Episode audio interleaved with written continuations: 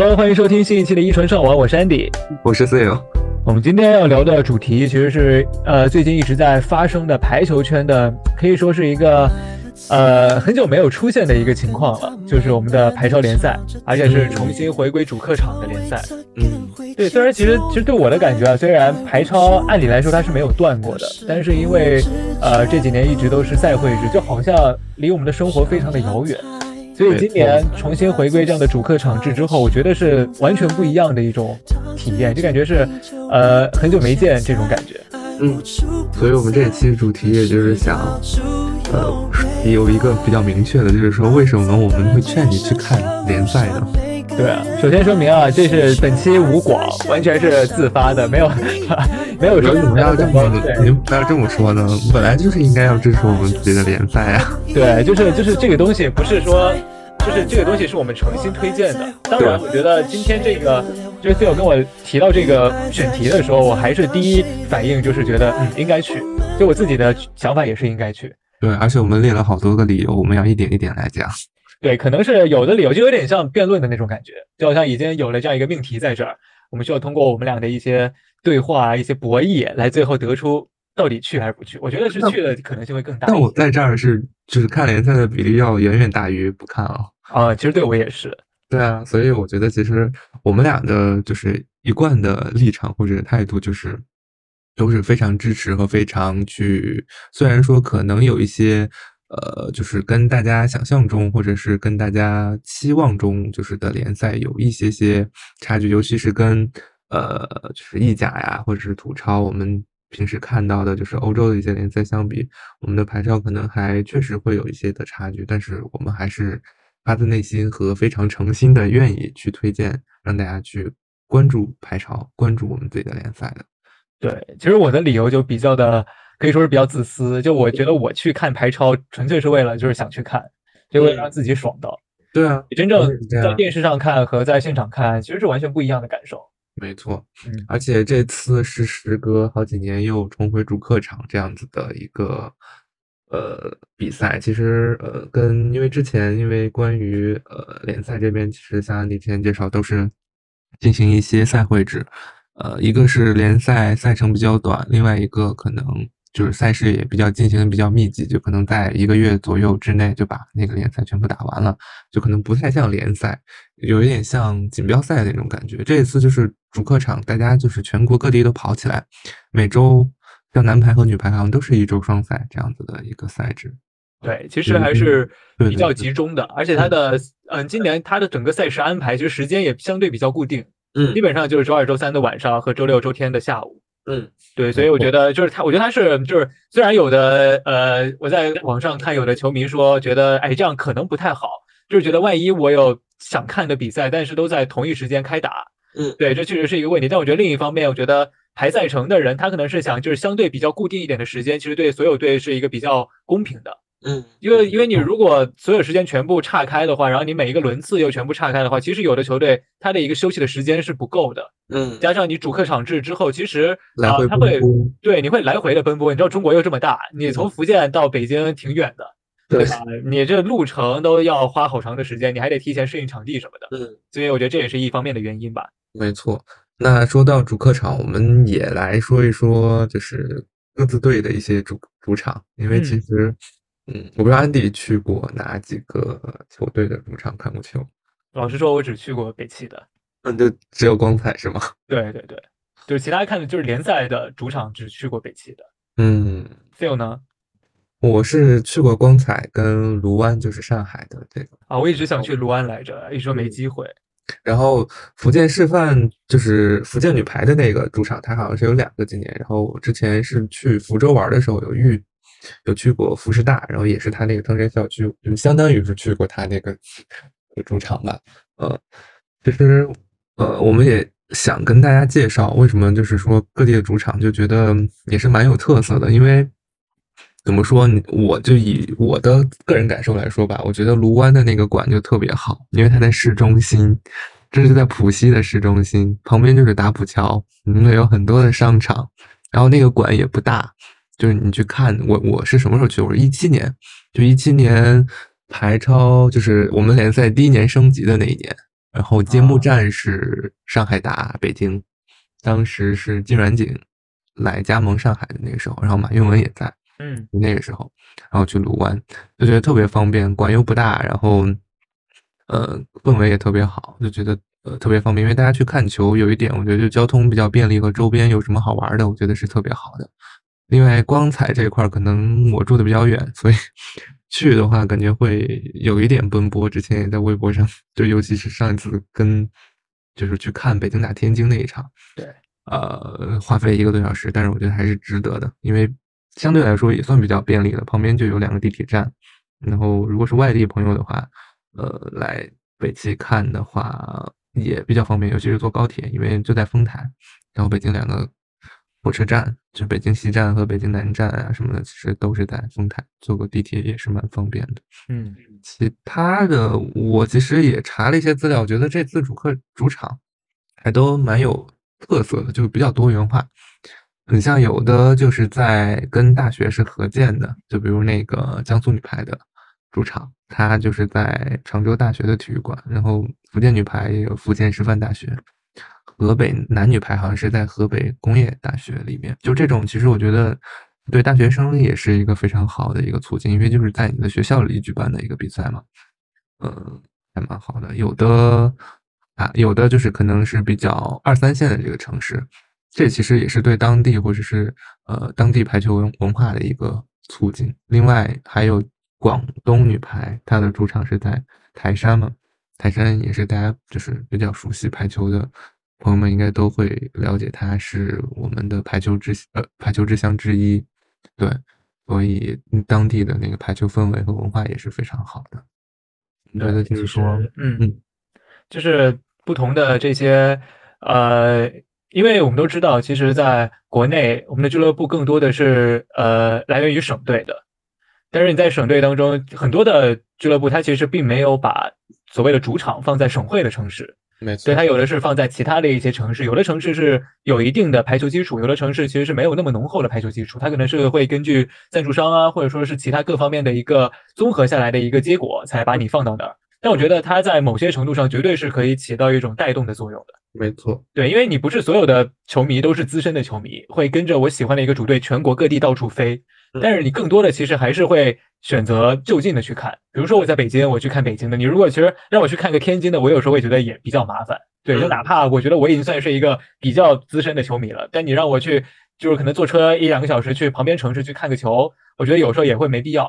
对，所以我觉得有时候这些主场的一些设置啊，其实就是一个非常好的去带动当地的一个排球氛围的这样一个契机吧。对，就是可能在一个不是一个。排球非常浓厚的一个城市，你没有什么机会去接触到所谓的排球文化，但是发现，哎，我家附近的这个体育馆有排球比赛，然后可能票价也不会非常贵，然后我就进去看看了一下之后，哎，你就看到了你在电视上可以看到的那些球员，国家队的球员什么之类的，还有外援啊等等的，就出现在你面前。我觉得这是非常就是平民化的这样一个举动吧，就是你觉得我去看国家队的比赛，我去看奥运会，在有点不现实，但是同样的人。对我就可以在我家门口看到他，我觉得这是非常好的一点。没错，其实就是也就像我们说的，就是在主客场设置上，我们其实更觉得也是凸显联赛的一个就是特点吧，就觉得联赛其实更像是一个大聚会，对于球员和球迷来说都是，因为就是联赛它是有十几个队伍参加，那十几个队伍就对应背后十几个省市嘛。对，那呃中国又这么大，其实相当于跨越东西南北十几个省市的一个。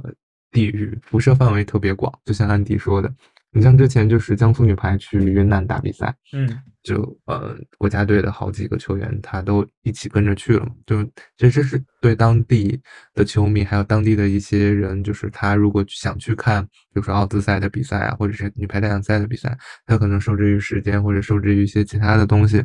他没有那么方便能去到，比如说那个浙江或者去香港或者澳门这些地方去看球，那其实。呃，他在云南本省或者是在云南当地，其实就是一个很好的一个接触球员的一个机会。是的，其实刚刚 Phil 说了一句话，我觉得非常的赞同，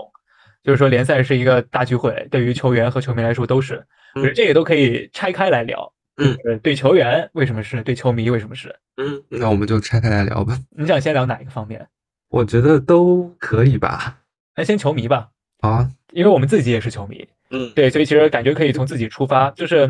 怎么说？因为我就以我个人的一些例子吧，然后呃，北汽算是我觉得。呃，你不能光从成绩来看，当然男排、女排北汽的成绩非常好，就综合来看。然后我觉得北汽在国内所有的排球的俱乐部当中，我觉得比较遥遥领先的一点，就是它非常的让人有归属感。对，就好像是它的一个场馆，首先光彩体育馆，我觉得就是一个非常有归属感的一个地方。就这么多年一直都是这样一片场地，嗯，大吧也不大，它就两面台，对对吧？然后它的其实呃位置在北京来说也不算非常市中心的位置，就肯定跟卢湾没法比。嗯，但是我觉得光彩体育馆是承载着一大群北汽男排、女排球迷的这样一个他们的一个记忆在的。就好像对我来说，因为我是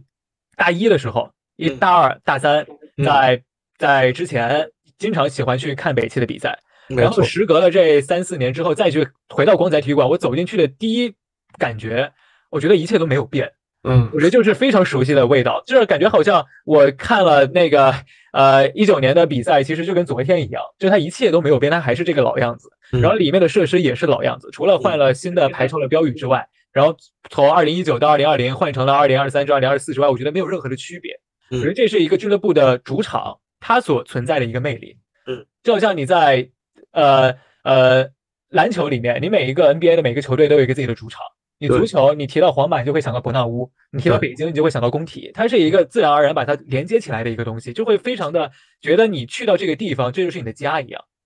所以我其实是非常希望国内的俱乐部，它能够把自己的场地给定下来，而且最好这个场地就是专门是这个俱乐部的场地。我虽然知道这非常的不现实，但是我觉得这是我的一个奢求，一个希望，因为我觉得能够把主场定下来是一个非常美妙的一个事情。就对球迷来说，我相信对球员来说更是。嗯，就你看我在。北汽他们球员们就是已经土生土长的地方了，每天训练在这里，生活在这里，这里可以满足他们的一切需求。然后所有的球迷去看这个比赛，有点像去他们家参观做客一样，那种感觉，我觉得是非常美妙。形容啊，我又特别喜欢你这个形容。对，就是就是真的就是那种感觉。就是一开始我作为一个纯圈外的一个球迷去看，然后几年之后，我作为一个可能圈内的一个工作人员，我再进去，我还是保有着最开始的那种冲动，最开始的那种欣喜。我到现在都忘不了我第一次走进光彩体育馆的那个瞬间，那是我第一次看现场看这种职业的排球比赛。嗯，当时是二零一七年，嗯，冬天的时候，应该是二零一七至二零一八赛季，我当时还迟到了，因为因为我当时不知道怎么买票。然后我还是去现场买的，现场当时排了特别多的人，而且当时就是北京打天津，我记得非常清楚。当时李盈莹好像上场了，对，当时李盈莹才刚出道那个赛季，对，当时曾春蕾啊、什么刘晓彤啊都还在在队里打。哎，那年是北京队拿了冠军的，不是，那是后一年，哦，后一年，对，那一年我记得应该是就是天津就是战胜上海，上海七七场大战那一次。对对对，应该是如果没记错的话，应该是那一年。对，然后就是我在门口还排队。排队我就觉得完了要排不到我了，然后当时有一个另外一个高校的一个学生，就是他们一大群人，然后就我一个人孤零零在那，我们就聊天嘛。然后说，哎，你也来看球，哎，我们来看球，虽然完全不认识，但是我觉得这就是球迷之间的一种融合，就你哪怕不认识，但是我们是为了同一个目标来的。然后他们就帮我买了一张票，然后我就进去看了。然后进去当时还迟到了，就已经开始打了。但我一走进去，因为 Phil 肯定知道，当时是晚上，然后外面已经黑了，但是你的光彩里面是非常亮的，而它的聚光灯非常的。聚焦，就是你一走进去，有一有一种那种你迈进了一个世外桃源的感觉。我当时觉得哇，就是他们就在下面站着，就刘晓彤、曾春蕾他们就在下面站在那儿，就是你觉得非常的不可思议。然后直到我这一次，我这一次第一次进光彩是去看他那个热身赛，也是北汽打天津，我再走进去，给我一模一样的感觉，就是非常的熟悉，非常的具有归属感。这真的就是哇！我现在想想都非常的美妙，所以我觉得对于球迷来说，就是首先你有一个主场，你进去之后你自己个人是非常过瘾的，就是非常享受在那个状态当中，是非常沉浸式的。然后你在现场其实可以看到非常多其他的一些球迷，有的可能你认识，有的可能不认识。然后我觉得那些熟了的球迷之后，呃，就是会碰到一些好友，就是你会觉得，哎，我好像这次看到他，我下次也看到他，没准第二次之后我就跟人家熟起来了，然后会约着一起去看球啊之类的。然后我不知道其他的球场主场会不会有这样的情况，因为我们都知道北汽这边，北汽的那些老爷爷老奶奶、老叔叔老阿姨们是非常多的，还是非常可爱。对，而且就是就是他们是非常热爱这个运动的，他们可能自己不怎么打，但是所有的比赛就是第一时间都会去看，然后非常的就是，我觉得可以用忠心两个字来形容，就是一直陪着这个球队从头叫到尾，就一直在那喊北汽加油之类的，然后什么之前的什么。我说瑞秋，你说好球，就是跟着 DJ 一起喊。我觉得他们非常的有活力。就你如果让我喊两个小时，我觉得我都受不了。但是那些叔叔阿姨们、爷爷奶奶们，就是非常的沉浸在其中，就是为了自己支持的球队去加油助威这种感觉。我觉得这对于他们来说，其实也是每周的一个聚会。就我可能平时的时候在家啊带孩子啊，或者是对，或者是忙工作啊，或者什么样。但我每周有一次或者两次这样的机会，来到这样一个大 party 当中，和其他人一起去支持自己的球队，一起去宣泄。自己的一种情绪也好，一起去享受现场打排球的这样的一种感动也好，我觉得这也是给球迷带来的一种直接的感受。然后另外一点就是，你可能会遇到来自全国各地的球迷，嗯，比如说我那天呃在看打天津的那场比赛的时候，因为我我是跟我另外一个北京打打球的朋友一起嘛，然后我们坐在了那个观众席，然后我坐的观众席的位置正好是客队和主队交界处的那个位置。你知道吗？就是我的右边那半边就是北汽的球迷，左边的半边就是分赛的时候，天津的球迷也过来了，是吗？不是不是，就是打福建那一场。哦哦哦，对，打福建那一场，我左半边就是福建的球迷，右半边就是北京的球迷。嗯，然后两边此起彼伏的在那喊，然后就听见我前后左右的都在聊天，然后说：“哎，你从哪儿过来？什么？我从福建过来，然后说我从重庆过来，我从各个地方过来，就是为了专门来看这一场比赛。”我觉得哇，就是当时是由衷的惊叹，一种佩服，就是觉得他们。能够去为了自己喜欢的球队不远万里来支持他，哪怕是客队，嗯，就这种感觉，就是来陪着自己喜欢的球员一起来并肩作战。因为球球员在场上打，其实球迷在场下加油助威也是一种并肩作战。嗯，对，我觉得这就是从我的角度来看，对球迷来说是一个大 party。嗯嗯，我觉得你说的已经非常全面，然后结合你自身的一些感受去说。其实我跟你一样，因为。我我的首个排球比赛就是职业性质的，和也是在光彩，但我可能年头要比你早，我可能是一四一五，那我我可能就是要比你的那个感受要更拉长一些，因为时间的跨度更久一点。就从嗯，就北京男女排跟北京汽车合作以来，就这么多年一直都是北汽，然后也一直都在光彩体育馆，我的那个感受就跟你就不能说完全相同，就是非常认同你的那个感觉，就是。很熟悉，很那个什么，而且，呃，感觉就是一步步看着他们一点点长大的，就是也不能说看着他们一点点长大吧，就是觉得是目睹着他们成长。就比如一四一五，呃，那个时候张宇可能还是个小丫头或者是什么样的，那到现在他可能已经成为了队里的，就是副攻线上一个不可或缺的一个。然后当年刘晓彤和曾春蕾，呃，还是国家队的那个。大将现在已经都分别各自回归到北京男女排去做领队了。其实就觉得这些人都还在，然后关于他们的故事也都还在，但可能就是这个故事就是换了另外一种形式去再呈现，就会有这种感受。包括你说那些叔叔阿姨们，我今天不是也去看了人生中第一场男排的比赛？对，第一次看男排的现场。对，然后我今天就是被叔叔阿姨们包围了。就我我感觉在那个氛围之中，你会特别开心。就那些叔叔阿姨特别有激情，而且他们对那些球员就是如数家珍的那种感觉，就是什么技术特点呀，还有什么一些比较弱点啊，或者说一些发挥的一些性格啊什么，他都了如指掌，而且跟着去就是比赛进程一直在旁边，也不能说解说，就是在发表自己的一些看法，我觉得特别有意思，但是特别有激情。他们就跟你说，我觉得他们可能就是每周。找一个时间，然后一起聚在一起，嗯，就是看着自己喜欢的比赛，然后去放松放松。我觉得这个氛围是特别好的。对，包括你说的，就是联赛对于球迷来说是一个大 party。还有一点就是，呃，联赛确实是可以近距离去观看球员的一个途径。对，就也是有在微博上看到有些朋友可能，或者是有一些球迷有。跟就是呃，我们的喜欢的一些球员进行一些互动，比如说在那个去跟他们就是就是可以大喊他名字啊，或者什么样的。其实这是联赛中可能会比较容易发生的事情。对。其实聊完球迷的这样一些大 party 来说，其实我这一次非常有感触的是，就是刚刚 Phil 提到，其实对球员来说也是一个大 party。嗯。所以我其实之前对这个东西没有那么明显的一个感受。对，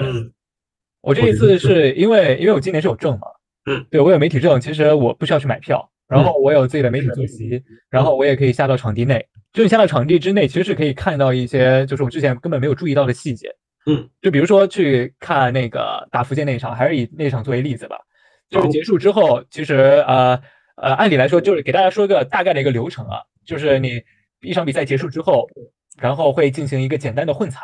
嗯。然后，因为排超的它一个性质可能和那种，比如说像亚运会啊，或者说奥运会这种不一样，就你不需要走一个混采区，赛事会就会大家可能看转播有时候也会看到，会拉一个那个排超的一个底板、广告板在那儿，嗯，对，然后打个光，然后就会你电视转播的媒体、视频转播的媒体就会把你想采访的球员拉过来，然后在那进行一个简单的采访，说句话，然后其他的呃人其实球员就是在那做一些简单的拉伸啊之类的，嗯，然后可能联赛管的不会非常的严格，加上一些主场的工作人员啊，包括媒体老师啊等等之类的，所以其实。呃，结束之后的整个场地内是比较热闹的，就有很多人，嗯，对，然后也会有一些，呃，可能是当地的一些主场的一些可能小孩儿啊，或者是一些年轻的球员，对，者等等的会过来去，呃，可能和自己的喜欢的球员要个签名啊，拍个照之类的。其实那个环境是我觉得是非常融洽的，嗯。然后我这一次非常大的一个感触就是，当时北汽和福建那场打完之后，我是站在了福建女排的那一块休息区域旁边。嗯，其实我那天没有工作任务。然后我也不知道我我下去干嘛，其实我可以直接坐地铁就回家了，但是我就想下去看一下，然后就完全是作为一个旁观者的视角，就是在那看着他们的一举一动，然后就看见像什么郑义兴啊，他们其实都是在那呃坐着拉伸啊，然后聊聊天什么的，然后你像可能看到小童，因为小童现在是女队的一个领队嘛。嗯，对，就会过来打个招呼啊，就很久没见的人就会过来说说话寒暄两句啊。包括之前的队友，像什么王云露啊、金叶过来，其实都是会和他们去进行一个交流啊，简单说说话。我觉得他们有可能是在赛前啊，反而是为了保持一个比赛的一个紧张气氛，就没有更多的那种放松下来的交流。但是你比赛打完之后，其实就我觉得那一刻他们是把比赛已经放到一边了。对，就对于他们来说，好像那个呃胜负并没有，不是说不在乎。就是在那一刻，并不是摆在首要的一个位置，嗯，因为我觉得对于他们来说，能够去恢复到主客场，来到自己的客队，见到自己很久没见的一些可能曾经的队友，可能是青年队时候的队友，可能是一些好朋友，或者说甚至是一些网友，我觉得这对于他们来说是一个非常好的一个契机，去进行这样的一种交流。嗯，你看那天的时候，就是后面还在签名，你像那个我就非常清楚啊，郑怡欣就跟那个张倩倩两个人在聊天，聊得非常的呃非常的开心啊，然后还说，哎，我带了那个签名照，你一定要帮我签。然后说啊，对对，你在我就听他们对话，就是说你跟我说过了，我我就在这等着特意来帮你签这个的。然后两边就是其实在互相的去签名，然后互相的去准备一些礼品，然后互相的进行交换，有点像那种礼物交换大会，你知道吗？就是那种感觉。虽然他们在场上刚刚还是那种隔网相对的对手，但是一到场下，其实对于他们来说，我觉得他们是非常珍惜这样的机会的。因为你像北京到福建其实挺远的，你如果不是这样的机会的话，你平常训练，哪怕你们关系非常好。但是你没有那么多机会能够遇上，你只有通过这样的主客场，然后去到他所在的这个城市，你才能够去和他进行这样一个直接的对话。没错，对，我觉得这也是他们的一个那种大 party，因为他们表现出来的那种状态，那种看到老友的一种兴奋度，就在我的直觉告诉我，他们是真的很久没见，然后非常的想念对方，然后这一次相见会非常的开心。对，所以我觉得这对于球员来说，其实也是一个大 party。没错。我就接着你的来说，我觉得其实为什么我们就说是一个大 party，因为呃，相对于来说打国际比赛，可能联赛来说，对于我们的球员来说，可能就是会相对呃放松一些。不是说呃，当然我们不是说就是说联赛不重要，就是可能承受的心理压力或者是呃，或者是那个强度可能会相对会稍微弱一些。所以大家的心态可能也会更更好一点，也就会像呃呃安迪之前说的，大家在赛后会有一些非常好的一些互动啊，或者是一些老友相聚的一些场合。我也想补充一个，就是昨天在微博上看到，就是王梦洁跟林丽，就是呃山东女排做客那个福建嘛，然后林丽也是退役之后，可能是在福州去做了大学老师，然后他们两个也是。呃，我看梦洁是发了微博，就是说说和林老师，就那一刻也觉得就是还蛮蛮感动的。两个呃里约和东京周期自由人，然后也是通过联赛这个呃主客场，然后相遇，然后又相相就是聚会，就相当于是一个大 party。包括今天我去看比赛，虽然是男排的比赛，但是沈静思也去了，然后他就跟那个我。冯春磊，就小葵和花磊两个人坐在一起，就是在看北京男排的比赛，就有一种，就是虽然我们已经之前是并肩战斗，现在可能就是坐在一起看球，就还是围绕着排球这个主题去展开，所以就感觉联赛就是更像是一个对球员来说，肯定也是一个大聚会。对，我觉得有点就其实有就就和咱们的那种同学聚会是一模一样的。对，就是出差到一个地方，然后对，然后赶紧的去问一下有哪个同学在这儿。对，因为其实就跟我们毕业之后啊，大家分隔在不同的地方，从事着不同的工作。其实球员们也是在退役之后，或者哪怕没有退役，就回到地方队之后，也是会有一种这样的一种感觉，也是隔得非常远。虽然都是在对方的心里有自己的一席之地，但是确实整个的一个地理位置是比较远的。所以这对于他们来说，绝对是一个非常好的一个见老友的机会。没错，而且，嗯，对于球迷来说，我觉得就是每个地方其实都有每个地方不同的球迷的文化之间的一些梗，就还蛮有意思。就比如今年，呃，辽宁女排不是换了新的赞助商嘛？对，叫辽宁东港女排，就她的官博非常活跃。就是不是叫草莓女排吗？对啊，草莓女排非常之活跃。就是草莓女排这个名字就非常可爱本身，但是它的官博又非常皮。就在各种排球博主，还有新浪嗯网球的博主的微博底下就互动，跟大家还有跟各种球迷也进行互动，觉得特别有意思。我觉得这其实也带动了一种新的一些呃球迷文化，包括嗯安迪之前提到的北京女排的那个大爷大妈们，还有叔叔阿姨们一起的一些观赛啊，还有在现场的一些嗯也不能呃呃呃说是干扰吧，但我觉得可能也就是主客场。赛制下会产生的一些东西，就是这个。其实你不管是在足球比赛还是篮球比赛来说，其实都是存在的。因为毕竟是主客场，它肯定是会在球迷来说心中肯定是会有一些倾向性的。对，因为其实我另一方面还是呃还觉得一点啊，就是就是联赛之所以我觉得会吸引很多人的注意力，就是很多人看比赛啊。就是你哪怕不是那种非常忠实的排球迷，但是大家会习惯性的去看大赛，就是这样是这是一种收视的习惯，嗯，就也有很多人就是通过大赛才了解这个运动，然后爱上这个运动的。你就好像我可能从来没有打过排球，但是我看了奥运会，奥运会上面在播，然后大家都在看奥运会，我就跟着一起看奥运会。我看奥运会之后看到了这个项目，然后我才了解到它。对，我觉得这是一方面，因为它是一个呃大型的一个国家性质的。或者说是协会性质的这样一个比赛，它是代表不同国家和地区的，你是有这样一种荣誉感在的。然后联赛，我觉得它的一个魅力之处啊，是在于它的商业化程度更高。嗯，就因为它更职业，它能够去，比如说最直白的，我可以去买外援，对我可以去组建一支属于自己想组建的一支团队，然后我可以有自己的赞助商。对你像我们都说，比如说女排为例，我们都说土超意甲为什么发展的这么好，就是它的，我觉得它的商业化程度非常高。嗯，你像他们那些很多的知名俱乐部都是有自己的一套文化在的，比如说瓦基弗银行标志性的黄色、黑色，对吧？它还有自己的周边，然后它有自己的那种非常有特点的队服配色，然后像他们的社交媒体啊都做得非常好，还有自己的吉祥物等等等等。对我觉得其实呃，从我的角度来看，其实现在国内的男排、女排俱乐部当中，我觉得就天津的可能在想往这方面发展。然后他们确实也具备这样的一些潜力，然后其他的俱乐部其实受制于各方面的原因还没有跟上，但是我觉得这肯定是未来发展的一个趋势。嗯，就你需要有自己的文化在，你需要有自己的底蕴在，你的俱乐部的魅力就在于这里，就是你是一个更加职业化的一个比赛，对它也就是会创造出各种不一样的一些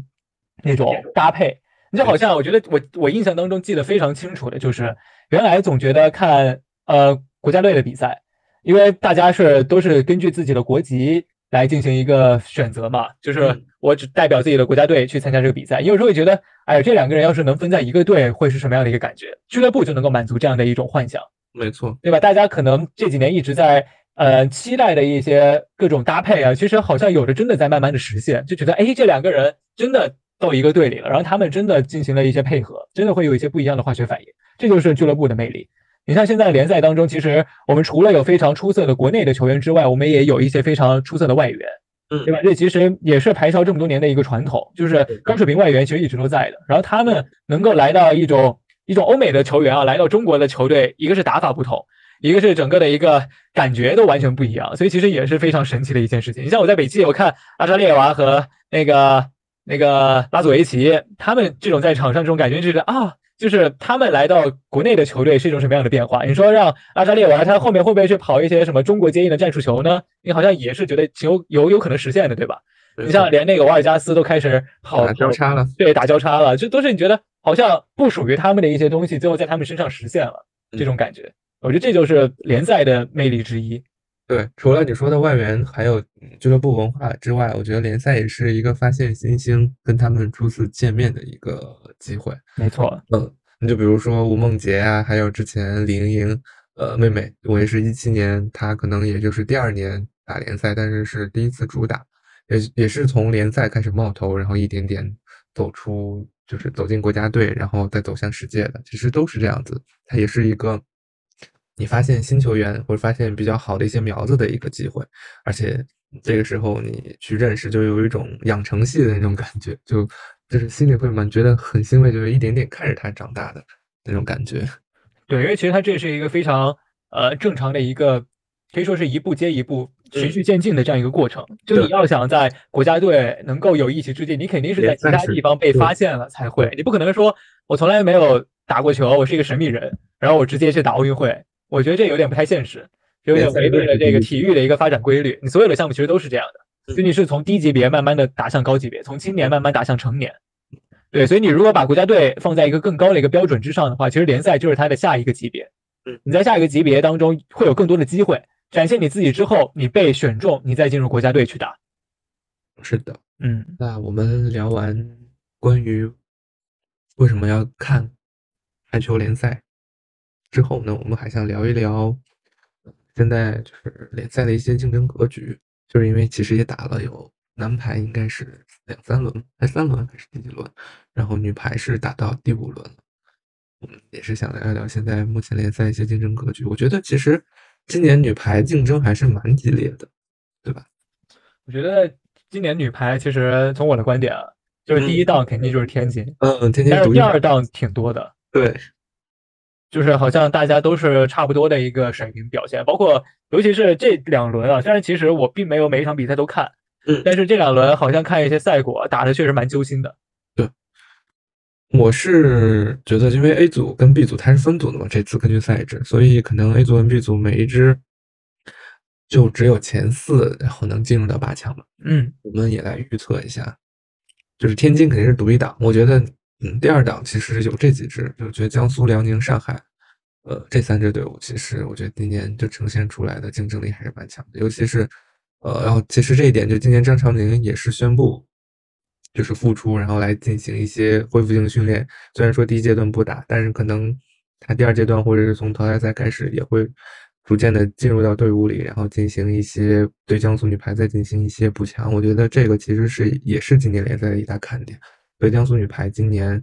呃，也是蛮有竞争力的。辽宁女排这边，因为有了米哈的加入，还有那个他去年北京女排那个副攻齐科娃，哦对，齐科娃，然后还有呃孙海平也是，就是明显感觉有长球，再加上他们主主教练，哎，日本主教练叫什么来着？我想不起来了，叫什么来着？之前美国女排的主教练，就是对对对，他也是，就是非常有经验，也是非常。会捏合队伍的一个教练，然后把今年辽宁女排也显示的打的也非常有竞争力，再加上段放和许佳楠，其实辽宁女排也是不错。上海这边，上海也是传统强队，他的小球串联呀，还有防守一直都是他的强项。再加上钟慧、徐小婷和高毅在国家队的一些嗯，就是磨练和嗯成长，其实上海女排也是蛮不错的。对，布里肖虽然感觉前三轮。表现有起伏，但我觉得他要调整过来之后还是蛮有实力的，所以上海女排也是不错。而且薛玉薛一之也加盟了上海女排嘛，薛一之我觉得其实在复工线上也是一个蛮有特点的一个球员，所以我预测四强可能是天津、江苏、辽宁和上海，但是黑马可能会给到北京。嗯，我也觉得北京如果。要搅局的话，就北京比较有希望。其他球队确实好像就稍微差了一点。嗯，其实我赛前还蛮看好山东跟福建的，对。但是感觉就是同类组的情况上来说，你像福建上一次是输给了四川，对吧？对对。然后福建、山东又输给了福建，所以 A 组这边，河北和河南确实可能就是有一点点偏弱了，就是剩下两个八强位置，感觉是他们三个队伍来争。对，B 组这边，呃，江苏、上海、辽宁，我觉得都很有竞争力，剩下可能就是在深圳跟，哎，深圳我觉得其实应该也差不多了吧。广东今年其实我觉得有一点点失望，嗯，对吧？其实广东和深圳都有一点失望。嗯，深圳我觉得可能是他到后面会越来越好，因为毕竟他这个队伍是就是呃临时组建嘛，就是可能除了有一些国内租借的一些球员以外。还有一些外援可能配合起来没有前面那么好。广东今年我是有一点点失望，就尤其是李瑶、王一凡和呃岳家瑞，还有陈佩妍，都是有国字号经历的，也是都还蛮有能力的一些球员。但感觉今年就是有一些些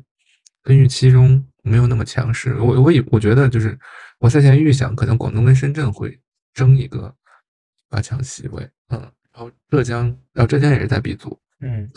所以浙江也是有一点。那之前都是联赛前三或者是四强的那个队伍，今年感觉一直在输，因为太年轻了。就是那一批人退了之后，其实感觉浙江下一批并没有完全的跟上。对，而且浙江这一批也都有一些还蛮有实力的，嗯，你比如刘宇，还有嗯陈新月啊，曾洁雅，对吧？但是不一样，就是你真正打比赛和你有潜力其实是呃还是需要不一样的东西。对，所以你的四强，你觉得你你觉得是？我觉得差不多，就是天津、上海、江苏、辽宁和北京中选一个。嗯，对，咱俩到时候看看是谁。反正我是觉得今年可能就是看谁会对天津发起挑战吧。应该没有，太强了。应该没有，天津真的太强了。天津这几个赛季都是有一点没有对手，嗯，而且他们这几轮因为瓦尔加斯肩伤的问题，其实都一直没上，但是也表现出来非常强大的一个统治力。开玩笑，上来我们杨毅更强了，更上了一个档次。杨毅那天是不是？我看姚笛接受采访说，杨毅进攻成功率百分之百的。不是今天这场吧？是之前不是今天这场，好像打北京，不是打北京，好像是打河北。主场打北哦，主场哦，打河北是吧？对，一北冲天，打的可开心了。嗯，而且小袁也复出了嘛？嗯嗯，就是一流的护弓箭，然后还有非常强的二传，嗯，有一流的攻守，这真的没法打，确实没有什么漏洞。嗯，那我们来聊男排，男排就交给我们安迪了。男排其实呃，是因为男排其实也刚开始打嘛，所以其实也不太好一上来就给人家下个定义啊，或者怎么样。嗯，但如果按照一个。假如说啊，他们还没开始，然后我根据之前的一些他们的成绩，然后加上今年的一些阵容，做一个预测的话，我觉得四强这边可能性比较大的应该是上海、北京、浙江还有天津。嗯嗯，首先上海这边就是有外援，嗯，然后有内援，嗯，就是这个，我觉得上海就有点像天津这种感觉，就是今年我觉得还是比较平均的。嗯，一种感觉。然后北京这边也是，呃，有外援在。虽然北京的好像几个当打的球员都在海外，嗯，对，但是补进了这几个外援，你像二传，你像几个攻手，其实都是正好，我觉得选的是非常有针对性的，就正好补足了这支球队它不足的一些地方。对。然后，呃，另外就是浙江，浙江其实就是比较传统，就是有有一些国手在嘛。对，然后其实也是通过这几年的一些大赛的磨练，像王斌，你像他们其实都是得到了一些进步的。我觉得，另外就是天津，我觉得今年男排如果要说黑马的话，我觉得天津可能算是一个黑马。嗯，因为天津的阵容，其实天津这几年本土并没有出非常出色的球员。嗯，但是你像有一些八一解散之后，很多八一的球员是来到了天津。嗯，对，然后今年的一些外援的选择，其实也是比较的具有针对性的。嗯，对，所以我觉得，呃。天津有可能成为那个黑马，嗯，我可能跟你有一点点出入，我可能天津跟山东，我觉得可能他们俩会争一争吧，是吗？我觉得山东和那个江苏是差不多一个档次的，是吧？啊，因为江苏也有外援嘛，嗯，对，然后山东，嗯，山东其实我觉得在我刚开始看男排的时候，就给我一种感觉，嗯，就是他好像每个人就是水平都不差，但是好像怎么放在一起，哎，怎么就是没有办法。突破那一口气那种感觉，因为像你山排山东，无论是男排还是女排，其实我觉得他的板板凳深度是非常好的。嗯，因为好像每个人都可以上场去打一打。都不会掉链子啊什么的。但是就好像总是没有办法，就是更进一步那种感觉。说这个我也觉得山东女排也确实就不知道为什么一直捅破这个窗户纸，就每年感觉都会有一些非常好的一些新星上来，然后也会给人眼前一亮，但每年就是打不出来特别好的一些成绩，包括江西女女排的主攻李晨轩嘛，我看在。呃，微博上很多球迷也在都在讨论他，他其实也是山东女排的呃一员，就只不过是转会到那个江西去打了。嗯，所以说他的那个后备力量，还有他的一些青训，我觉得一直做的都还蛮好。但是不知道为什么一到成年队或者一到联赛上，就一直就是捅破那个窗户纸，就感觉已经有七八年了吧，一直都是这个感觉。就山东队，对，就为什么要去现场看？因为联赛，安迪之前也说到了，它其实是一个非常市场化和非常职业化和商业化的一个比赛。嗯嗯，那要它商业化和市场化，需要什么？需要的就是人气，需要就是我们的支持。只有越来越红火，越来越受关注，才会有更多的赞助商，更多的人愿意去关注排球，愿意去关注我们的联赛。所以，作为球迷，我觉得我们也。就是既然喜欢，就是在自己力所能及的一些范围内，我觉得也是可以去支持的。因为，呃，对自己或者对这个项目来说，其实都是一个比较好的一个正向的一个行为。我一直是这么觉得的。对，其实你不用非常的高尚去想这个事情，你就哪怕自私点想，像我一开始说的那样，就你去现场看球真的是挺爽的，挺过瘾的。嗯。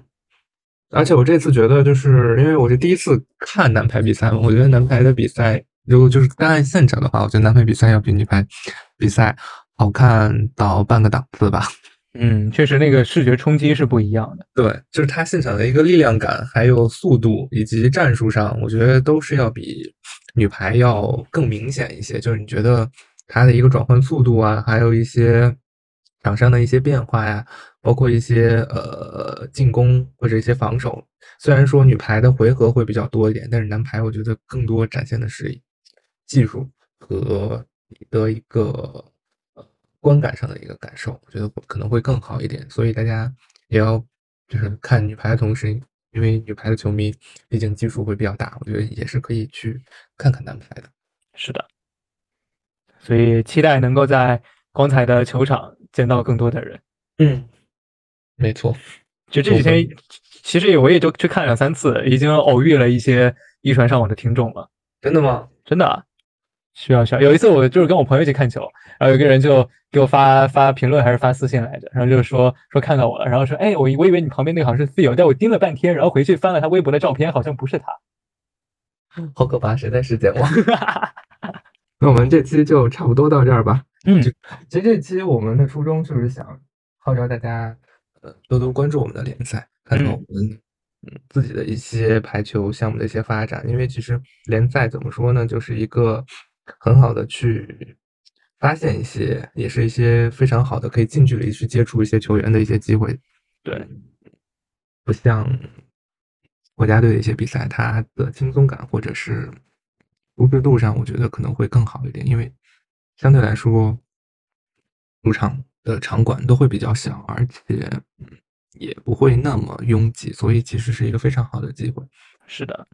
那今天这一期一传上网就到这里。就到这里喽，期待和大家在光彩相见。好，拜拜，拜拜。